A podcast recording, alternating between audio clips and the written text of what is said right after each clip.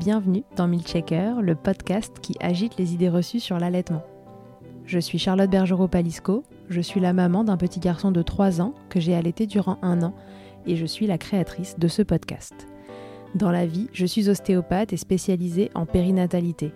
Je m'occupe des femmes en général, de leur désir de grossesse à leur postpartum, des bébés et des enfants. J'accompagne spécifiquement certaines problématiques d'allaitement en libérant les bébés des tensions qui les empêchent de téter correctement, permettant un allaitement serein pour la mère et l'enfant.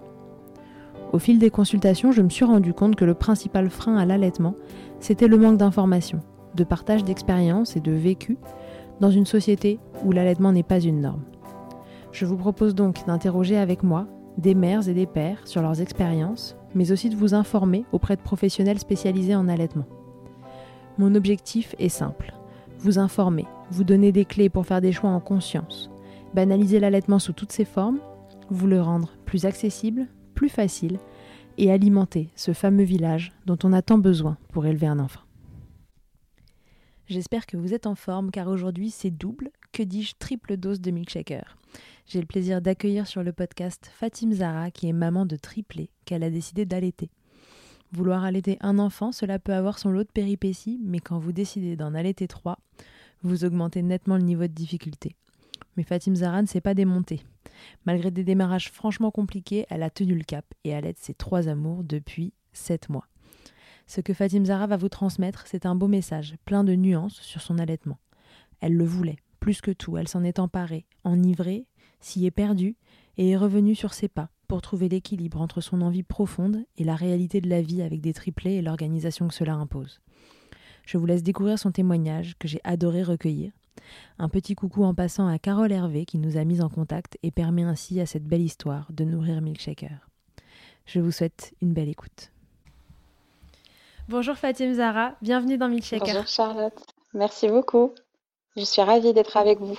Ouais, bah, moi aussi, je suis ravie euh, de te recevoir aujourd'hui. Comme je te disais à l'instant, ça fait longtemps que je cherche à recueillir le témoignage euh, d'un allaitement autour d'une grossesse multiple. Et donc, euh, via la magie des réseaux sociaux, quelqu'un a entendu parler de ton histoire, a commenté un post dans lequel on parlait de toi en disant j'ai envie d'entendre ça chez Milkshaker. Et bim bam badaboum, nous voilà en train d'enregistrer cet épisode. Alors, Fatim Zara, euh, ma première question, c'est déjà, dis-nous, euh, qui tu es, euh, qu'est-ce que tu fais dans la vie et donc combien as-tu d'enfants? Je m'appelle Fatim Zara, qui est un seul prénom.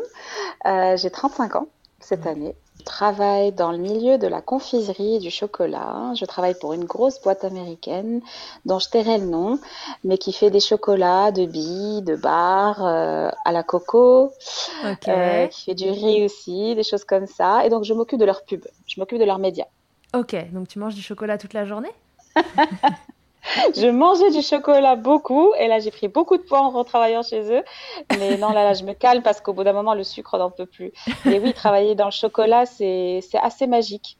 C'est assez magique parce que bah, ce sont des marques emblématiques que, que je tairai, mais voilà, ce, des, des, des, barres de chocolat à la cacahuète, euh, biscuits au caramel, les petites billes qu'on mange au cinéma, mmh. euh, mmh. voilà toutes ces choses-là. Ça va, je crois qu'on voit tous.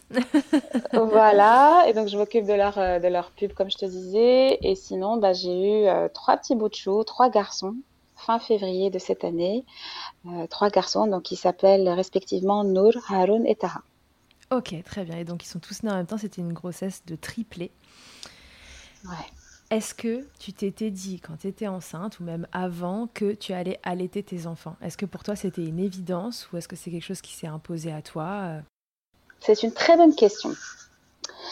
Euh, comment te dire? Le cheminement de ma pensée ou de ma réflexion était que l'allaitement pour moi était quelque chose de phare euh, pendant les années dans lesquelles j'ai grandi, les années 80, on va dire.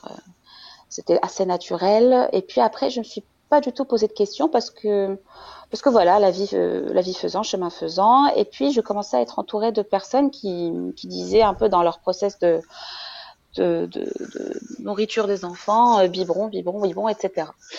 Donc, je ne me suis jamais vraiment posé la question. Pour, pour la faire court, euh, je, oui, j'ai toujours voulu allaiter mes enfants, mais c'était pas forcément quelque chose qui me tenait énormément à cœur parce que je commençais à être entourée de plus en plus de personnes qui ne le faisaient pas. Forcément. Donc la question de ce, enfin, je m'étais jamais vraiment penchée dessus. Et pour euh, répondre encore de manière plus précise à ta question, euh, quand j'ai appris ma grossesse multiple, je m'étais préparée à tout. J'ai tout, tout, tout préparé, sauf l'allaitement. D'accord. Sauf parce que tu t'étais dit que ça allait être compliqué? Parce que non, parce que j'avais des questions qui, à mes yeux, étaient beaucoup plus importantes. Mhm. Euh, la principale étant que je sois juste et égale dans mon amour, dans mon temps et dans mon attention avec mes enfants. Parce que quand on apprend une grossesse multiple, ben moi, c'était la première chose à laquelle j'ai pensé. Je me suis dit, est-ce que j'allais être égale? Est-ce qu'ils allaient ressentir le même niveau et le même volume d'amour? Est-ce qu'ils allaient bénéficier du même temps de... Ils allaient ressentir le même attachement? Voilà, c'est ça qui me tenait énormément car j'avais très, très, très peur qu'ils ressentent un manque quelque part. Et donc, si tu veux, et puis l'organisation et toute la logistique, parce que voilà, moi j'habite à Paris, euh, il y a forcément un manque d'espace dans les appartements parisiens. Je pense que tout le monde peut, peut imaginer ce que c'est. Et c'était plus euh, aussi l'urgence logistique euh, et l'organisation, comment on va disposer la chambre, enfin les matelas, comment on va gérer le quotidien, voilà, qui s'annonçait forcément herculéen. Et, et l'allaitement, si tu veux, venait plutôt en troisième partie parce que ça pouvait me paraître comme une évidence, mais c'était pas le sujet le plus chaud pour moi parce que par, rapport aux deux points que je viens d'évoquer. Donc le premier, le premier qui était encore une fois mon attachement, qu'ils le ressentent et qu'ils ne ressentent aucun manque, et puis le day-to-day, comme on dit, le, quotidien avec eux. Ok, mais alors comment s'est passée cette grossesse? Parce qu'une grossesse euh, de triplé comme ça, c'est une grossesse qui est un peu considérée comme un risque. Euh, comment ça s'est passé pour toi? Est-ce que tu as réussi à, les amener euh, au terme que tu avais imaginé Comment ça s'est déroulé? Alors, juste, j'ouvre une petite parenthèse parce que peut-être que ça peut bénéficier certaines de vos auditrices qui pourraient éventuellement attendre des multiples. Nous, on a eu un parcours, on va dire, assez naturel. La grossesse multiple, on l'a apprise de manière soudaine, complètement inopinée. nous sommes allés chez la gynéco qui nous dit félicitations, vous avez des jumeaux. Là, on était hyper heureux parce que bon, j'avais fait une fausse couche l'année précédente. On était quand même triste parce que ça ne fonctionnait pas. Et donc là, elle nous annonce des jumeaux. On était hyper contents. Et là, elle passe quelques minutes et elle nous dit oh c'est quoi ce bordel? Elle utilise ce mot-là. Oh.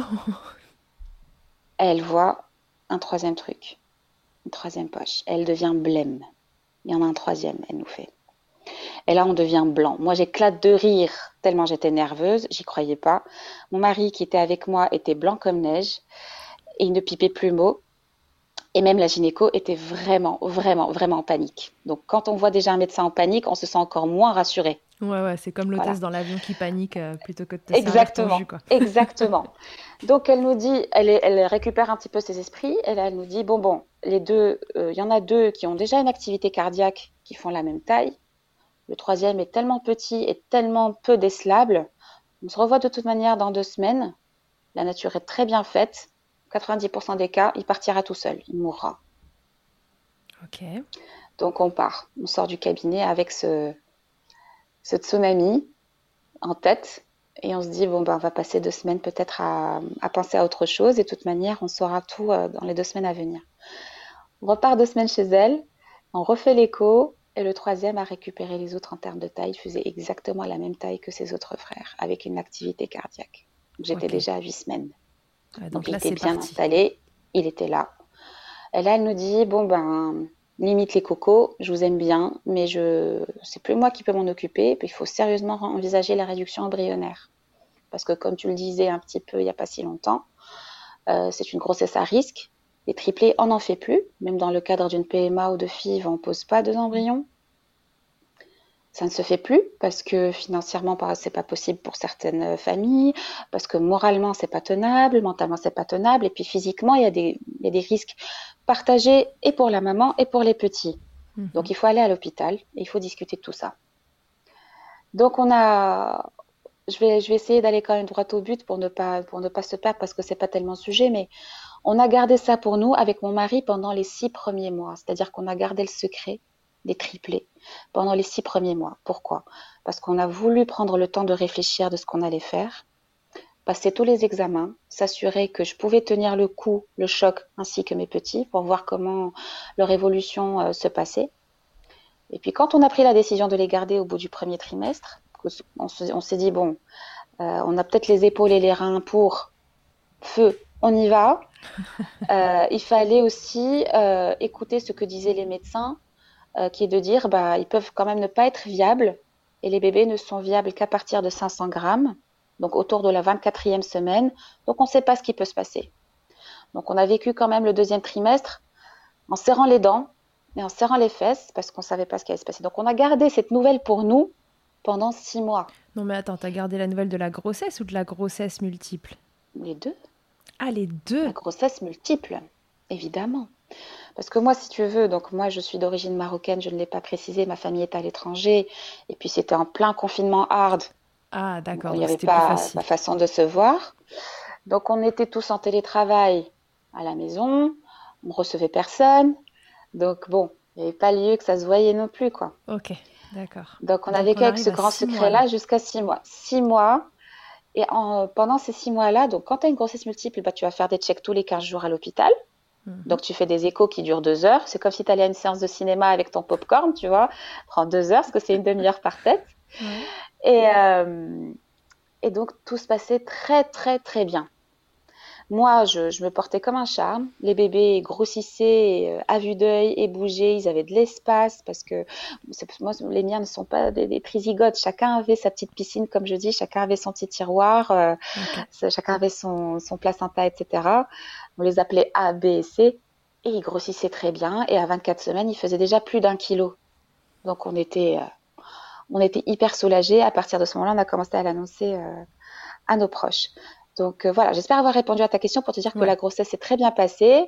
Euh, je suis allée jusqu'au bout, jusqu'à 35 plus 4. Waouh Donc aux portes des 8 mois.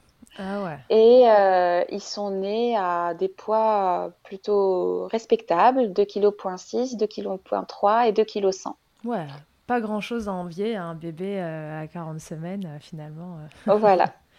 ok, génial. Donc ils arrivent. L'accouchement se passe bien, ça va? Très bien. Bah, euh, la voix basse était sérieusement envisagée, vu que tout allait bien, tout se présentait bien. Seul petit... Pourquoi on l'a pas fait? Parce que celui qui était plus proche du col était euh, un peu plus léger que celui qui était plus gros. Donc forcément, il fallait passer par la césarienne pour ouvrir la voie euh, à celui qui était plus gros et qui allait sortir en deuxième. Donc césarienne au top, péridurale au top on était 15 en salle de travail parce que quand tu attends des multiples, bah, tu as trois sages-femmes, trois pédiatres, trois gynécos, trois anesthésistes. Euh, donc euh, ouais non c'était cool c'était fait dans la bonne humeur. Et puis euh, j'étais dans un super hôpital. Donc s'il y a des mamans de multiples qui nous écoutent sachez qu'elles sont entre de très bonnes mains dans ces cas-là et qu'il n'y a pas lieu de s'inquiéter tout se passe bien. Ok donc du coup ils arrivent tous les trois césarienne et là bah, se pose la question de comment ces chouchous vont être nourris. C'est ça. Est-ce que c'est toujours une hum. évidence du coup de les allaiter? Complètement, sauf que comme je te dis, j'avais tout préparé sauf ça. Et ce qui s'est passé, il y a autre chose aussi à laquelle je n'avais peut-être pas préparé, c'est que, que je vois mes bébés câblés.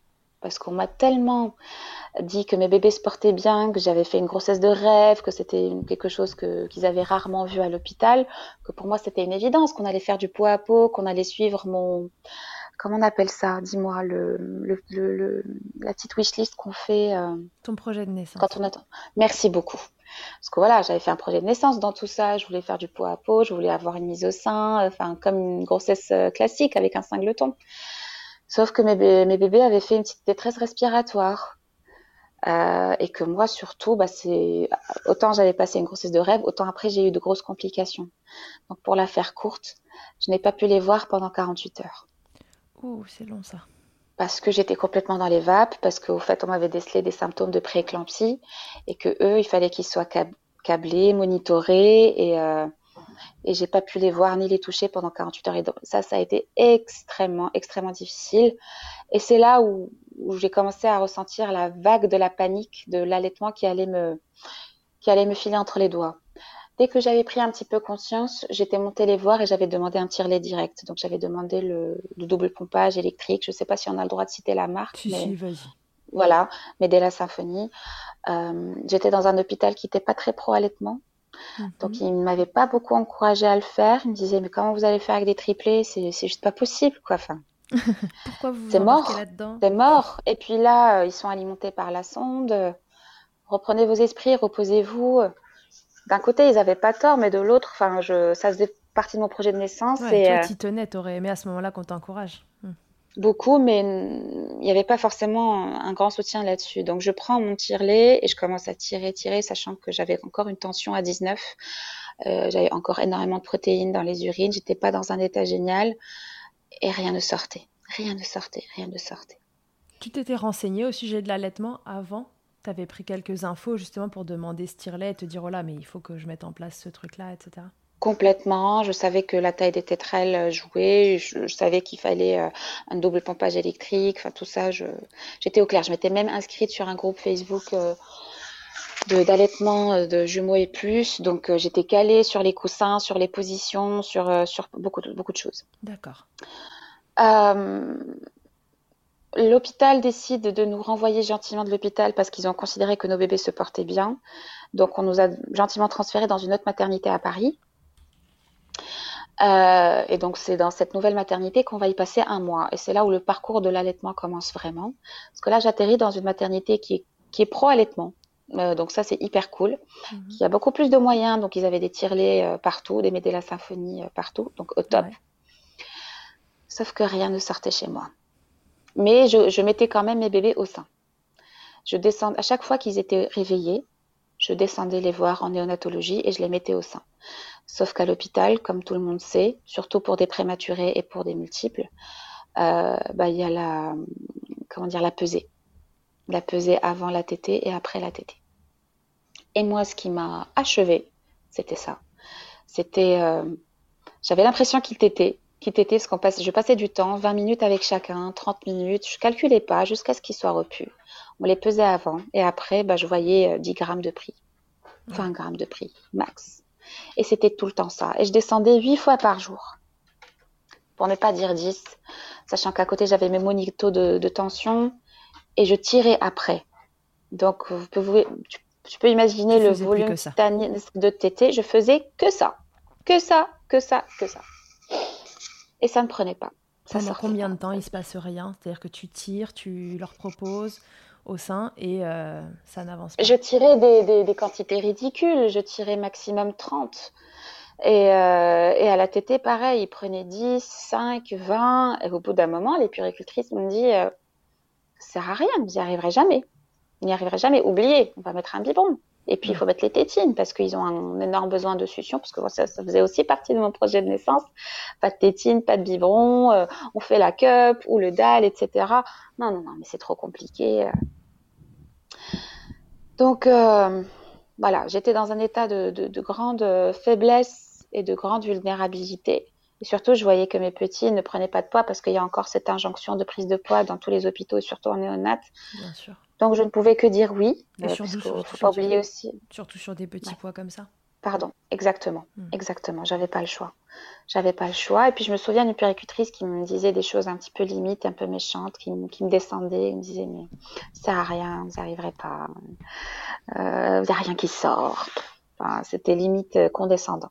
Aïe, aïe, aïe. Ouais. Donc, euh, donc je prends sur moi et je me dis, écoute, tu rentreras à la maison et tu auras tout le loisir et toute la liberté de mener ta barque comme tu veux. Ouais, donc tu t'es dit objectif, on rentre à la maison. Ouais. Et je, déjà que je, que je me requinque, parce que moi aussi j'étais encore sous traitement, euh, ma tension était encore super élevée, j'étais dans un état de fatigue énorme parce que, parce que ma tension n'arrivait pas à se mettre, je ne me nourrissais pas bien et, et j'avais, il me tenait tellement à cœur l'allaitement, j'avais l'impression que j'allais les perdre, que je faisais quelque chose de, de pas bien, de ne pas les allaiter et j'en dormais plus, je, m'en nourrissais plus, c'est devenu vital pour moi, mais rien ne sortait pour autant, c'était devenu un cercle vicieux. Ouais, parce que est-ce que tu penses que ton état à ce moment-là de santé, de, de fragilité et morale, finalement, influait sur euh, ta production de lait et, et l'expulsion de ton lait? Complètement. Complètement. Parce que eux, forcément, ils sont nés avec ce, le réflexe de succion. Ils t'étaient bien parce qu'il y avait une consultante euh, en lactation, enfin du moins des sages-femmes qui étaient, euh, qui s'y connaissaient en allaitement, qui, m'avaient bien confirmé qu'ils étaient bien positionnés, qu'ils avaient la bonne, euh, la bonne succion, tout ça. Et pour autant, euh, Ça Bref. sortait pas. ça prenait, ça sortait pas, ça sortait pas, et je me suis sentie euh, impuissante, je me suis sentie nulle, je me suis sentie pas mère, je, je me détestais, je me haïssais, je, je, je me dis, je suis pas capable, je les ai portés, je suis pas capable de les nourrir, c'était un de mes cauchemars. Bref, on était en plein dedans et je me suis dit, bon, ressaisis-toi, ta santé n'est pas au top, commence par ça, tu rentreras chez toi et on verra comment ça se passe. L'essentiel, effectivement, c'est qu'on sorte, qu'il récupère du poids et advienne que pourra après. À ce moment-là, tu prends conscience de, l'importance que ça a pour toi, euh, plus que ce que tu avais imaginé encore? C'était devenu une obsession. Je ne parlais que de ça. Euh, c'était devenu douloureux à tel point que j'en pleurais dans les bras de sages-femmes, euh, hommes et femmes que je croisais. J'étais devenue connue dans tout le service de la folle, entre guillemets, qui voulait absolument allaiter ses triplés.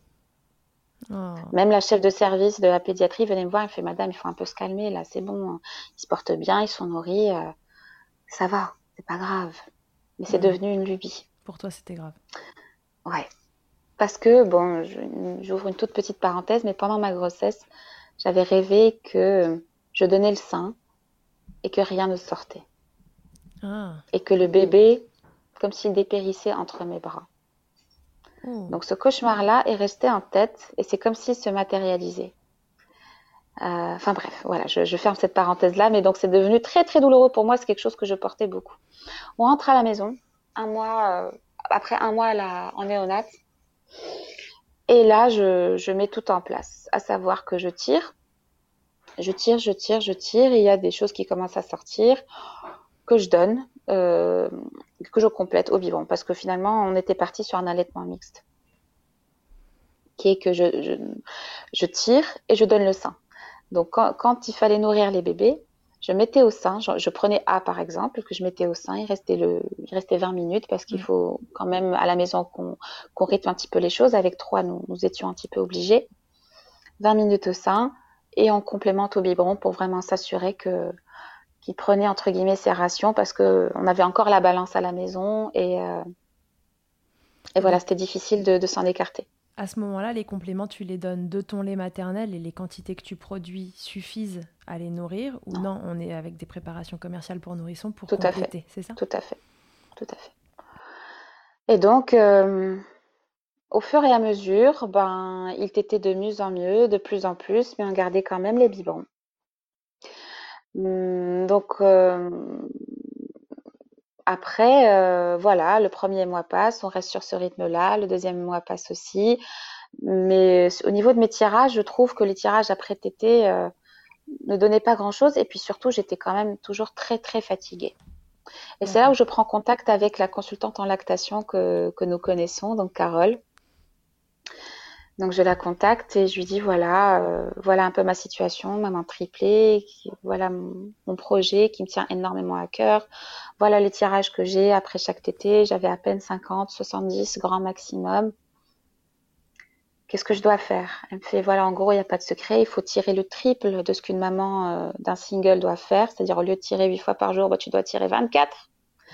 Je disais mais en plus des 15 tétés que je donne par jour, c'est juste infaisable c'est infaisable parce qu'on était sur 4, 5, 4, 5 TT groupés, multiplié par 3, ça fait 15, 20 TT, plus 24 tirages. Enfin, il faut, faut, se calmer un moment. Il bah, faut, faut, faire gonfler le nombre d'heures dans la journée, quoi.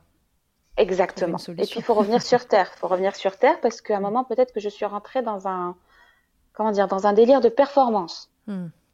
Il faut appeler un chat un chat. Parce que fallait peut-être aussi euh, que je que je redescende sur terre, que je me rende compte que voilà, le, but c'est quand même que je nourrisse mes petits et que je passe de bons moments avec eux parce que je suis leur maman et qu'il n'y a peut-être pas que ça et que c'est pas grave. D'autres façons de passer de bons moments. Hmm. Et que c'est peut-être pas grave et que je peux, je peux faire ce que je peux et, après, ben c'est pas grave. Et c'était le discours de, de, donc de, Carole qui m'a fait énormément de bien, qui m'a aussi introduit le, le principe des tétés câlins que je ne connaissais pas, tu peux, tu peux, proposer le sein quand tu veux, parce que voilà, il y a ce, truc-là à l'hôpital aussi qui te dit, bah, faut nourrir le bébé toutes, les, toutes les 4 heures ou toutes les 3 heures. Fait, voilà, toi, c'est open bar. Euh, dès que tu as envie de donner le sein parce que tu fais un câlin ou quoi, euh, vas-y. Et on était parti sur ça. Donc, j'ai arrêté les tirages. Je pouvais plus voir un tire-lait parce que ça me rappelait de trop mauvais souvenirs. Et donc, c'était sain et vivant. Et ça allait de mieux en mieux parce que là, je sentais des montées de lait. Je me réveillais le matin, j'avais les seins gonflés. Le soir, je proposais que le sein. La pédiatre arrivée à trois mois me disait, euh, faut arrêter le biberon la nuit parce que maintenant ils sont capables peut-être de dormir. Continuez à proposer le sein si vous voulez. J'étais tombée aussi sur une bonne pédiatre qui mm. comprenait la situation. Et donc, arrivé un moment, je ne donnais que le sein la nuit aux trois. Et ça a marché. Ils se rendormaient après. Et je sentais parfois des engorgements. j'avais même un rêve.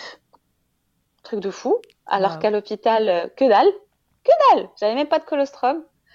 Et euh, mais on est resté quand même sur de l'allaitement mixte parce que euh, ça me permettait aussi de, de m'aider. Donc de l'intérêt du lâcher prise, quoi. Oui, mais après c'est toujours facile de le dire et pas évident à mettre en place. Encore une fois avec des multiples, sans forcément de relais sur place. Ouais. Euh, parce qu'encore une fois, confinement de malade, donc les proches ne sont pas là. Il y avait quand même des, des aides via les, les, TISF. Je ne sais pas si c'est quelque chose qui, qui qui te parlent ou qui parlent aux auditrices. Ouais, redis-nous ce que c'est. Ce sont des intervenantes sociales, c'est-à-dire que chaque famille en France a droit à, à ça, c'est-à-dire que la CAF a, comment dire, a créé des partenariats avec quatre associations qui proposent donc comme des assistantes maternelles, comme des intervenantes sociales ou des puéricultrices aux familles qui, qui sont dans un certain besoin, soit parce qu'elles ont des multiples, soit parce que les moyens financiers ne suivent pas, etc., etc. Donc tout le monde a droit au TISF, euh, et le, coût horaire est calculé sur la base du quotient familial que tu as déclaré auprès de, ta CAF, qui est basé sur le calcul de tes revenus. Ok. Donc voilà, ce sont des dames qui viennent. Donc tu as droit à une dame par jour qui peut venir une matinée, une après-midi ou toute une journée. De toute manière, ça dépasse pas 35 heures par semaine. Et qui vient t'assister dans, dans ta gestion avec les bébés. Donc, il va les changer, qui va leur donner euh, le biberon, qui va les habiller, qui va les bercer, etc. etc. Voilà, c'est un relais si jamais tu n'as personne. Donc là, c'est hyper précieux pour toi qui n'a pas ta famille sur place, qui accouche euh, début 2021 et qu'il n'y a même pas le congé paternité de 28 jours à ce moment-là. Donc ton conjoint Exactement. rapidement. Euh, ma chance, c'est que mon mari est entrepreneur mhm. et qu'il a pu quand même prendre deux mois. D'accord. Ok, cool. Euh, parce que bah, un mois en néonatologie, il était hors de question que, que, je reste seule. Et puis un mois à la maison aussi pour, euh, bah, pour apprendre à vivre tous ensemble. Après, effectivement, oui, sans les TISF, enfin, il était obligatoire qu'on fasse appel au TISF vu qu'on n'avait pas de relais familiaux euh, sur place pour, pour qu'il puisse reprendre le travail, parce qu'il était, était, obligé en tant que chef d'entreprise. Voilà, il faut que, mm. faut que l'argent rentre. Et, euh, et, donc voilà, donc j'avais ces, ces, ces dames-là qui, qui, venaient, donc à qui j'expliquais aussi le process. Euh, je disais à chaque fois que j'étais en allaitement mixte, où elles étaient très surprises parce qu'elles avaient l'habitude d'intervenir chez, chez, des familles de jumeaux et de triplés. Et c'est vrai qu'elles me disaient, on n'a jamais vu ça. Euh, on n'a jamais vu ça. Elles étaient, elles étaient un petit peu en admiration. Euh, euh donc, mais on, on, je faisais exactement avec elles ce que je faisais avec mon mari le soir ou le matin. C'était un balai. Arrivé l'heure du repas, j'en prenais un en sein voilà, il restait autant qu'il voulait, qu'il voulait ou qu'il fallait. Puis je le reprenais, je le ramenais au salon à la TISF, à cette dame-là, et je prenais B. Le, le balai recommençait. T'étais encore. Elle redonnait le vivant, le petit complément, qu'il le prenne ou pas, qu'il le finisse ou pas, pas de souci. Et c'est pareil. Et c'était ainsi, ainsi, jusqu'à, euh, bah, jusqu'à il y a, jusqu'à six mois et demi. Ok. Et alors, tu dis à un moment, en fait, tu es passé sur de l'allaitement exclusif. Ils n'ont plus besoin que de ton Le soir la nuit. D'accord. La nuit, la nuit, exactement. On était sur du pur exclusif parce que parce qu'il y avait aussi l'idée qu'ils commencent à apprendre à faire leur nuit et que qu'ils n'aient pas besoin de biberon entre guillemets pour s'endormir. Donc je me suis dit euh, feu, on va miser sur ça et donc je ne donnais que le sein la nuit. Ok au milieu de toutes ces histoires de, démarrage compliqué, de il n'y a pas de lait qui arrive, etc., et du stress que ça t'a généré, euh, tu disais tout à l'heure que tes bébés t'étaient bien, tu n'avais pas de douleur du tout, il n'y avait pas de, ça qui, qui est venu se surajouter comme problème? Si, si, parce que c'était aussi là où, euh, où Carole m'a énormément aidée, c'est que j'ai commencé à sentir, euh, enfin ça me faisait mal. J'ai commencé à avoir des douleurs et puis après les tétés, je remarquais que le, la forme de mon téton était très bizarre très bizarre. Elle était un peu, enfin, comme un couteau. Ouais. Un peu Elle gardait pas sa tête exactement. Mais voilà, c'était pas un téton rond normal qui sortait. C'était, euh, ça avait limite une forme triangulaire et je voyais que ça, que, enfin, j'entendais que mon bébé faisait comme un claquement de langue. que mhm. mes bébés, les trois d'ailleurs, provoquaient, enfin, faisaient un claquement de langue. Et puis j'avais, je commençais à, à, à souffrir. Et donc c'est là aussi Carole m'a aidée. Elle m'a dit, bon, regarde un petit peu ce que dit ton pédiatre, ce que dit ton pédiatre. Peut-être qu'il y a une histoire de frein, on ne sait jamais. Et ça, je m'étais énormément renseignée sur ça. D'accord. Énormément. Donc, euh, je, je fais ramener une kiné à la maison qui s'occupait de moi. Je lui ai demandé de regarder le, la bouche des bébés. Elle confirme qu'il y a un frein.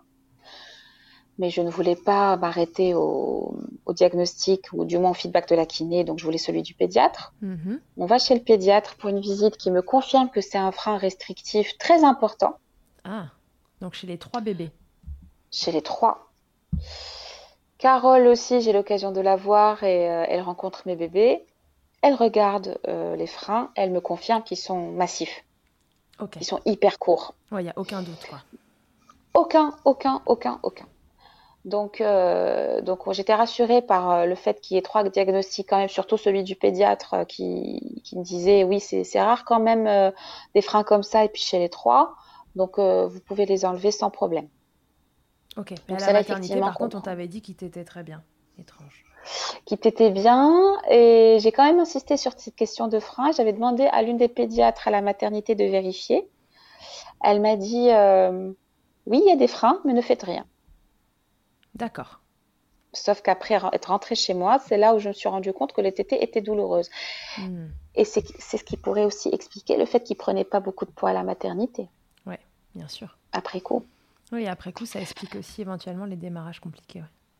Exactement, tout à fait. Donc voilà, fort de, de, de, ces, de ces diagnostics, ben on, on va, on va faire subir les, une fréno aux trois Ok. chez, chez un dentiste euh, enfin, pédiatrique. Et se- s'en suivent euh, quelques séances de, avec euh, un chiro Mhm. pour un petit peu détonne- dé- détendre ces, ces zones-là. Ok, très bien. Et donc après ça, t'as plus de douleur, les bébés mangent bien. Aucune, aucune, plus de douleur. Euh, on était toujours sur de l'allaitement mixte, mais la prise de poids était, était fulgurante. Enfin, euh, on donnait des compléments qui, qui étaient quand même moindres. hein. On était toujours sur du 90 passé un long moment, alors que arrivé à un certain âge, je crois que les bébés pouvaient passer à du 120, 150. Mm. Moi, j'ai tenu pendant très longtemps avec des, des biberons à 90 et ils prenaient très très bien de poids, donc ça veut dire que l'allaitement était bien installé. Ouais, c'est que la lactation suivait son cours et qu'elle s'était bien installée, ouais, tout à fait. Tout à fait. Mm, mm. Ok, et donc du coup, tout ça a duré jusqu'à leurs six mois, c'est ça? Jusqu'à leurs six mois, jusqu'à leur, euh, leur entrée à la crèche. Ouais. qui, qui s'est faite il y a, il y a deux, trois semaines. Là, ils ont sept mois. hein. Donc, euh, donc, je continue à donner le sein la nuit. Mhm. Euh, pareil, quand ils se réveillent, je propose toujours le sein. Là, j'ai repris le tirage parce que je n'ai pas forcément envie d'arrêter. Mhm. Euh, pour maintenir une lactation, pour euh, si jamais, je sais pas, il y a une crise, euh, que je puisse offrir le sein, ou comme je disais, le, la nuit, parce qu'il est hors de question qu'on aille faire un biberon s'il faut calmer ou quoi que ce soit, parce qu'ils font toujours pas leur nuit. Donc je continue à, à allaiter quelque part, dans une moindre mesure. Pourquoi? Parce que, ben, comme comme on se le disait en off, les préparer le matin, leur donner à manger pour aller les déposer à la crèche à 9 heures, je ne peux pas me permettre le balai que je me permettais avant parce qu'il n'y avait pas ces, ces contraintes-là. Donc, on est obligé de, de, de rythmer les choses et, qu'elles- se fassent dans une proportion de temps euh, euh, correcte, parce que mon Mhm. mari aussi doit, re- doit repartir au travail. Donc, je ne peux pas me permettre de donner la tétée aux trois. Euh, et le soir, c'est pareil, parce que je suis, bah, bah, c'est pareil parce qu'ils ils rentrent, ils sont complètement fatigués, ils ont faim, et j'ai pas envie de les faire attendre plus. Ok. Ouais, donc Donc, l'allaitement, c'est le confort en plus. Exactement, je le garde. Je le garde pour moi parce que j'ai adoré allaiter et que si ça tenait qu'à moi, je continuerai tant que je peux. D'ailleurs, euh, je n'ai eu mon retour de couche qu'hier. Ok. Euh, mais, euh, mais non, moi, je, je, je suis pas encore prête à arrêter. Je continuerai à proposer le sein jusqu'à ce que, je sais pas, peut-être jusqu'à leur un an. Parce que si tu veux, moi, euh, à la maternité, en sortant, je me disais, si je tiens six semaines, ça serait du miracle. Mhm. Parce que le peu de témoignages que j'avais recueillis de, de mamans de, de triplés, elles avaient réussi un allaitement de, de trois semaines et une avait réussi six semaines. Je me disais, waouh, si j'arrive à tenir six semaines, ce serait ouf. Et t'as tenu six mois. Ouais. Et ça continue encore un petit Et peu ça encore. continue. Ouais. C'est hyper beau. Et alors, là, tu tires ton lait la journée de façon à maintenir Ouais. ta lactation euh, à un niveau correct, c'est ça? C'est ça, hum, dans le sens où maintenant, j'essaie de leur donner euh, un biberon de mon lait chaque jour. Ok. Donc le soir, chacun prend, enfin, chacun prend 240 de mon lait. D'accord, ouais, le lait que tu tires la journée permet de faire les biberons euh, quand il ça. arrive le soir. C'est ça. Ok. Le papa dans tout ça, quelle place il a eu dans cet allaitement? Quelle place Il il a a été, euh, bien sûr, il a, il a été d'un énorme soutien.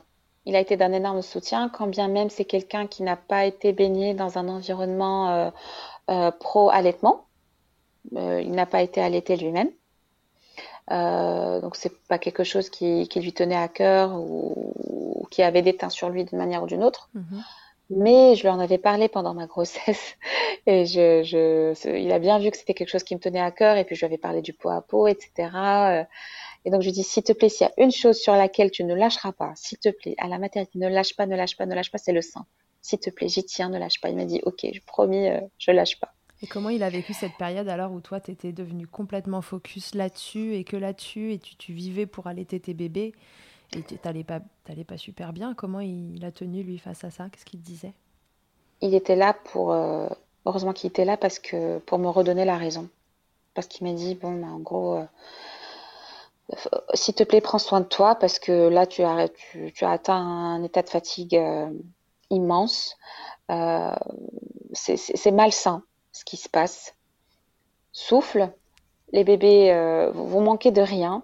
Et c'est lui qui m'a dit à la maison, on fait ce qu'on veut. Donc il était là pour me donner raison et pour me soulager, pour, euh, pour, pour m'épauler. Euh, parce que il était hors de question que je pose plus parce que c'était devenu dangereux pour moi. Ouais. D'un moment, il, t'a- il a remis le curseur euh, là où il fallait, à savoir euh, à l'équilibre entre maman et bébé. Tout à fait. Et ta famille? Vos familles? Qui en plus Par ont été au rapport à- courant à peu près trois mois avant que déjà que tu allais accoucher euh, de triplé. Ma, ma fa- euh, par rapport à l'allaitement, Ouais, par rapport à l'allaitement, comment euh, ils sont ils sont pas ils prêts sont, déjà? Ils sont sur les fesses. On va pas se mentir, ils sont sur les fesses, ils ne comprennent pas. Ils ne comprennent pas. Euh, ma mère, elle me dit, mais je sais pas comment tu fais, ma belle-mère encore plus, parce que, parce que voilà, euh, chacun son histoire et je, respecte les avis et les opinions de chacun. Euh, mais euh, mais je, ma belle-mère n'a pas, n'a pas, n'a pas allaité ses enfants et, euh, extrêmement surprise. En plus, enfin, ap- après coup, après l'accouchement, tout ça, mes beaux-parents ont eu l'occasion de venir. Elle m'a vu faire une côte parce que je faisais des côtes.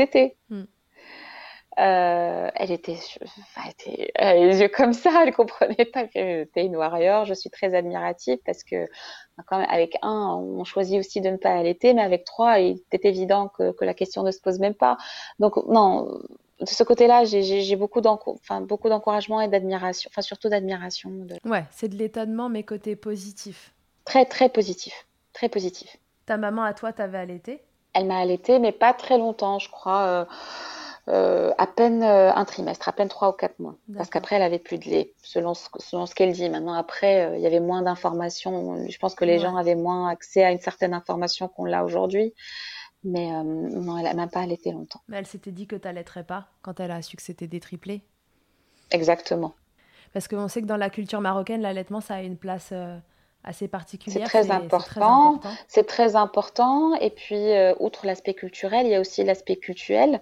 Euh, la religion euh, musulmane Mm. n'impose pas, mais recommande un allaitement sur deux ans Ouais. consécutif. Mm. Dans la limite du possible, bien évidemment. Ce n'est pas une injonction, c'est une recommandation. Et, et donc, bah forcément, euh, les Marocaines et les Marocains ont l'allaitement qui, qui, qui est dans les mœurs. Ouais, c'est normalisé. Tout à fait. Ok, donc euh, là, t'as repris le boulot? Je reprends le boulot à la fin du mois. J'ai, euh, j'ai, euh, je suis, je suis arrêtée pour reprendre justement un peu de souffle parce Mhm. que voilà, j'ai passé quand même six mois avec les bébés H24 à, à les nourrir, à les élever, à bah, tout ça, tout ça. Et, et je ne pouvais pas reprendre mon travail dans, dans ces conditions-là parce que je me sens quand même très fatiguée. Et le fait maintenant qu'il soit à la crèche me permet un petit peu de souffler, de m'organiser mentalement, de prendre rendez-vous pour faire mes rééducations parce que Mhm. voilà, sept mois maintenant, je n'ai toujours pas fait de rééducation. J'ai un diastasis que je dois, que je dois, bah, que je dont je dois m'occuper. Euh, périnée, tout va bien. Malgré une grossesse multiple, tonus au top. Génial. Donc j'ai pas besoin de rééducation. Donc ça peut, ça peut être aussi une bonne surprise pour certaines mamans qui attendraient des jumeaux ou des multiples, enfin des triplés. C'est, c'est pas, y a pas, c'est pas obligatoire. Voilà.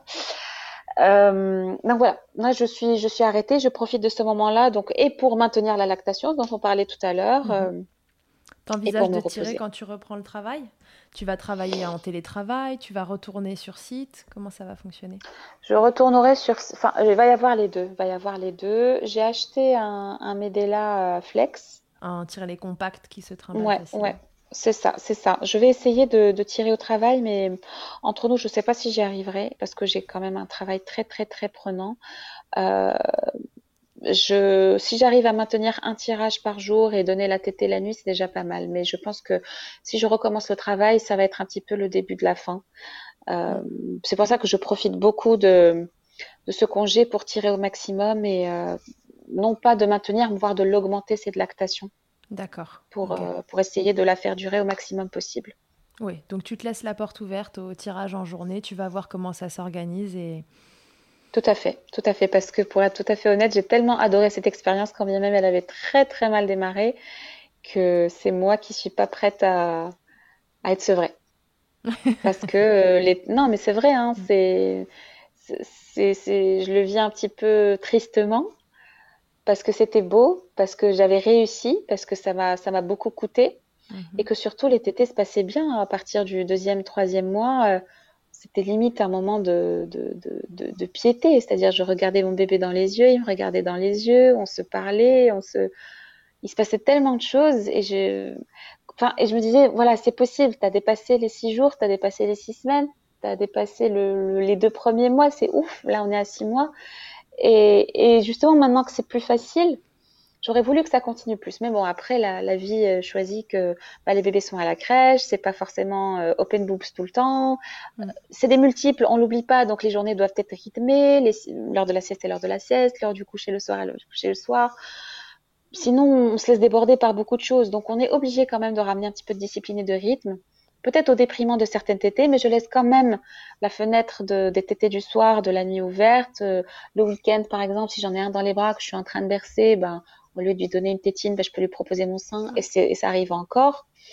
Donc voilà, je, on reste comme ça jusqu'à ce que, jusqu'à je, je, ne sais pas quoi, mais euh, on reste comme ça. Finalement. Exactement, exactement. Tu fais, euh, tu fais ce que tu n'avais pas réussi à faire dans les démarrages. Exactement, tu as tout compris. Alors, est-ce que tu penses que tu as réussi à faire ton, ton souhait euh, numéro un, à savoir euh, tous leur offrir la même chose? En termes d'amour et tout. Et j'imagine que c'est passé aussi un peu par, euh, par cette façon de les allaiter. Ouais. Ouais. Complètement. Complètement. Complètement, complètement. Et, et j'ai eu très peur de ça parce que même au niveau des tétés, j'avais le troisième C qui, qui, très vite se retirait du sein, n'aimait pas. Je crois que c'était dû à, à, une confusion ou parce que il n'avait pas un grand pouvoir de succion comme ses frères. C'est lui euh, qui a nécessité plus de séances chez le chiro, par exemple, parce que c'est lui qui avait le frein le plus court. Euh, donc très vite, son sein, le, le, sein n'était pas son truc. Et, et j'avais une inquiétude vis-à-vis de lui, mais on se rattrapait très bien le soir. Et puis c'est lui euh, à qui j'ai commencé à donner les plus gros biberons de mon lait. Pour rattraper justement le fait que c'est exactement, vu que ces deux frères étaient très bien et ne manifestaient aucune gêne ou aucun énervement euh, euh, au sein, lui, à quatre mois, quatre mois et demi, il commençait déjà à faire une espèce de, de grève. Et donc, pour compenser ça, c'est là où j'ai commencé les tirages et je commençais à lui donner de mon lait tout en gardant encore une fois le sein le, la nuit. Ok. Cette expérience d'allaitement, Fatim Zara, quel, euh, quel impact elle a dans ta vie dans ta vie personnelle? Est-ce que tu dirais que ça, ça change quelque chose? Euh, Qu'est-ce que ça t'apporte? Rien du tout. Ça m'a apporté beaucoup de bonheur. Ça m'a apporté le, la conviction que, que rien n'est impossible. Que, voilà, que rien n'est impossible, que je l'ai fait et que pour être membre d'un groupe Facebook d'allaitement jumeaux et plus, je crois que qu'il y avait une, une, seule maman de triplé qui avait réussi euh, six mois. Et, et j'avais vu ça, je me dis mais c'est inhumain. Comment elle a pu faire? C'est inhumain. Et on y est. C'est possible, c'est clairement possible. Euh, mais, mais ce que je veux dire et ce que je veux partager aussi, c'est peut-être euh, garder quand même une certaine raison mhm. et, y aller très progressivement. Moi, je suis rentrée dans un engrenage de performance parce que c'est aussi le, revers de la médaille des groupes euh, mhm. et des communautés, tout ça. C'est, c'est, moi, j'ai tiré tant. Je, en 15, en 15 minutes, je tire à 350 ml.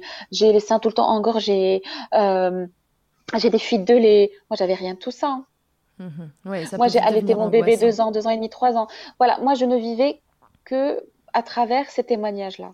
Quand j'arrivais pas le soir ou à la maternité, je passais la nuit à lire les témoignages de, de ces mamans-là euh, euh, qui disaient voilà, j'ai allaité trois ans, j'ai allaité quatre ans, j'ai les seins tout le temps pleins, je sais pas comment faire. Euh, on lui disait surtout ne tire pas, alors que moi je passais mes jours et mes nuits à tirer jusqu'à 24 fois par jour. J'étais devenue obsédée. Et donc c'est ça le revers de la médaille, c'est que j'étais rentrée dans un culte de la performance et, euh, et s'il y a quelque chose à regretter, ça serait ça. Et j'aurais dû plus garder raison et savourer un petit peu plus et me dire c'est pas grave, il faut y aller en progressif, c'est pas grave. Il aurait fallu que je me fasse un peu plus confiance. Mm. Euh, mais voilà, je suis aussi d'un naturel euh, nerveux mm-hmm. et, euh, et, voilà, c'est pas très étonnant de ma part. mais en tout cas, ça m'a apporté euh, beaucoup, beaucoup de bonheur, vraiment, parce que j'ai savouré chaque seconde et chaque minute de chaque tété, même la nuit, quand on se réveille et qu'on a la tête dans les fesses, eh ben j'avais les yeux grands ouverts et je savourais chaque moment euh, où je donnais le sein euh, au bébé qui n'allait pas bien ou qui le réclamait d'une façon ou d'une autre. Voilà. Donc. Euh, Alors si tu devais donner un conseil aux mamans qui nous écoutent et qui seront peut-être seront ou sont dans ta situation, à savoir une grossesse multiple, c'est quoi ton meilleur conseil? C'est ça, c'est de, c'est d'essayer de de se faire confiance et de pas trop regarder ce qui se passe autour non plus? Ouais, c'est que j'ai appris vers le tard qu'il y a des femmes qui, qui, donnent le sein, qui ont allaité très longtemps et qui, au tirage par exemple, ne sont pas aussi performantes, entre guillemets, mais si je déteste ce terme-là, mais je n'en vois pas un autre, que, que les tétés normales, naturelles. voilà, tu, tu, tu, ne tires pas de la même façon qu'un va via un Medela ou peu importe que qu'un bébé le fait. Donc c'est pas la même stipulation. Donc ça, par exemple, je ne le savais pas. C'est pas parce que tu tires 30 ml que ton bébé va va va, va téter 30 ml. Ça se trouve, il tète beaucoup plus. Mhm. Ça, il y a ça aussi euh, que, que j'aurais voulu savoir avant, euh, qui m'aurait épargné beaucoup de choses. Mais euh, mais voilà, c'est de se faire confiance et de prendre soin de soi, surtout parce qu'il faut pas oublier qu'on a porté des des bébés et que, que, même si dans mon cas la grossesse s'est bien passée, mais il y a quand même toujours une inquiétude et une chape de plomb énorme, ce que je te disais un petit peu en introduction, on ne sait pas s'ils sont viables ou pas, etc. Donc il faut aussi se remettre de tout ça. Et, et c'est pas grave s'il n'y a pas d'allaitement au début, ben ben il y aura il y aura après. Du moment que, que tu proposes le sein tout le temps, tout le temps, tout le temps au bébé, et c'est là où le concept de tété câlin m'a énormément plu euh, et qui m'avait été proposé par Carole parce que moi justement je ne voyais le sein que comme un élément euh, nutritif, comme un moyen nutritif. Alors c'est bien évidemment au-delà de tout ça, mais après je, voilà je l'ai mhm. appris sur le tas. C'est ce qui m'a permis aussi de la euh, que la lactation se mette en place avec l'ocytocine tout ça.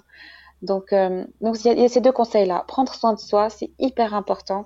Ne pas rentrer dans un culte de performance parce que j'étais en plein dedans, ça m'a obsédé, ça m'a gâché mon allaitement parce que je, ne voyais que ça et je, limite je m'occupais plus de, de, mes bébés. Enfin, je, je voulais même pas les changer. J'étais là que pour donner le sein. Ouais.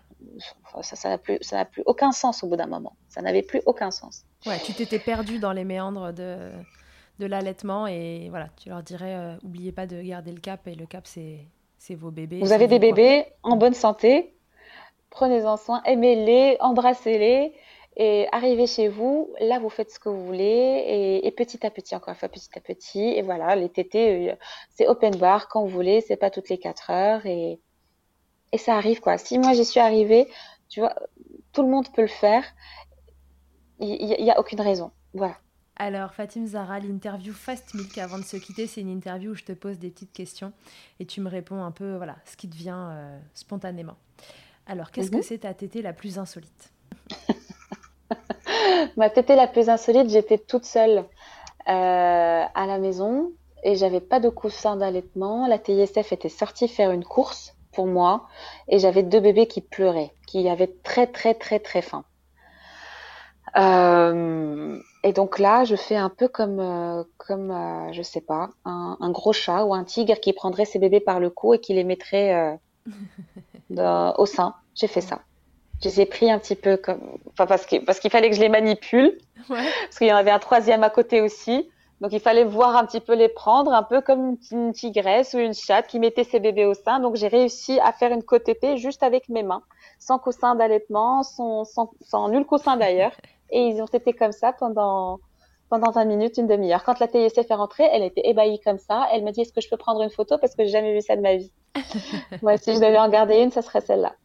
Tu t'es sentie. Donc, quoi, il y a, y a, un instinct, ouais, il y a un instinct animal qui est là, qui revient, qui est très fort. Et à ce moment-là, tu réfléchis même pas si tu fais mal au bébé ou pas. Tu dis juste il, il réclame, il a faim. Je suis toute seule. Il y a trois bébés qui pleurent. Il faut que je commence à faire quelque chose. Donc là, je l'ai pris un petit peu par son pyjama, là, par le cou, par le dos, et, euh, et je l'ai mis au sein, et sans aucun problème. Nickel. Le truc le plus glamour qu'il t'ait été donné de vivre durant ton allaitement. Ça peut être ironique ou non.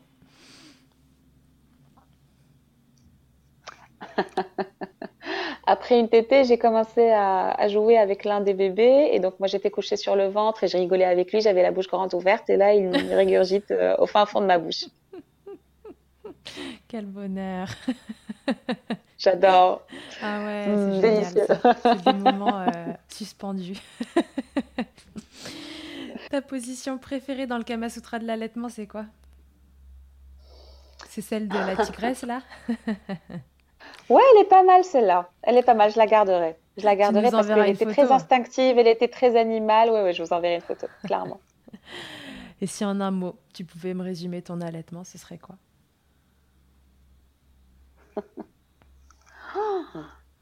Il faut pas réfléchir. Est-ce que je te propose trois mots parce que c'est des triplés? Allez. Si tu sais pas choisir, je te propose trois mots puisque c'est une grossesse multiple et un allaitement multiple. Je dirais, je dirais euh, exceptionnel, hmm. exceptionnel, euh, libérateur. Et euh, troisième mot, ouais, et bonheur. Ok, donc A exceptionnel, B libérateur et C bonheur. Et bonheur. Voilà. Ok. Merci beaucoup de nous avoir livré ton témoignage. J'étais vraiment ravie euh, Avec d'entendre ton histoire. C'est une belle histoire qui démarre pas sous les meilleurs auspices, mais, mais qui finalement, euh, euh, voilà, enfin, tu es encore en train d'allaiter sept mois après des triplés. Waouh Ouais, et, et, et c'est génial, et il faut être hyper fier, et, et, toutes les mamans doivent être fières de ce qu'elles font, et tout ce qu'elles peuvent donner. Voilà, on est quand même dans une... Voilà, si je peux finir avec ça, on est dans une société qui nous charge énormément, hmm. partout, partout, partout. Et euh, je veux juste pas qu'on cède au dogme, quel qu'il soit. Mm-hmm. Euh, parce que j'ai beaucoup cédé au dogme. Euh, et ça a empiété aussi sur mon allaitement. Je reviens encore à ce culte de performance-là. Moi, il m'a fait beaucoup de mal. Et peut-être que d'autres femmes risquent de tomber dans cet écueil-là.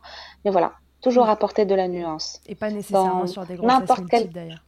Exactement. Dans n'importe quel parcours qu'on entreprend, toujours de la nuance et ne pas être euh, radical ou extrémiste ou extrême. Et c'est avec, avec quand, on, quand on a de la nuance que les choses s'arrangent. Voilà, s'il y a quelque chose que je dois retenir, ce serait ça. Et, et, on a déjà énormément de choses dans nos vies. On a une grosse charge mentale, nous, mamans. Et, et ça suffit.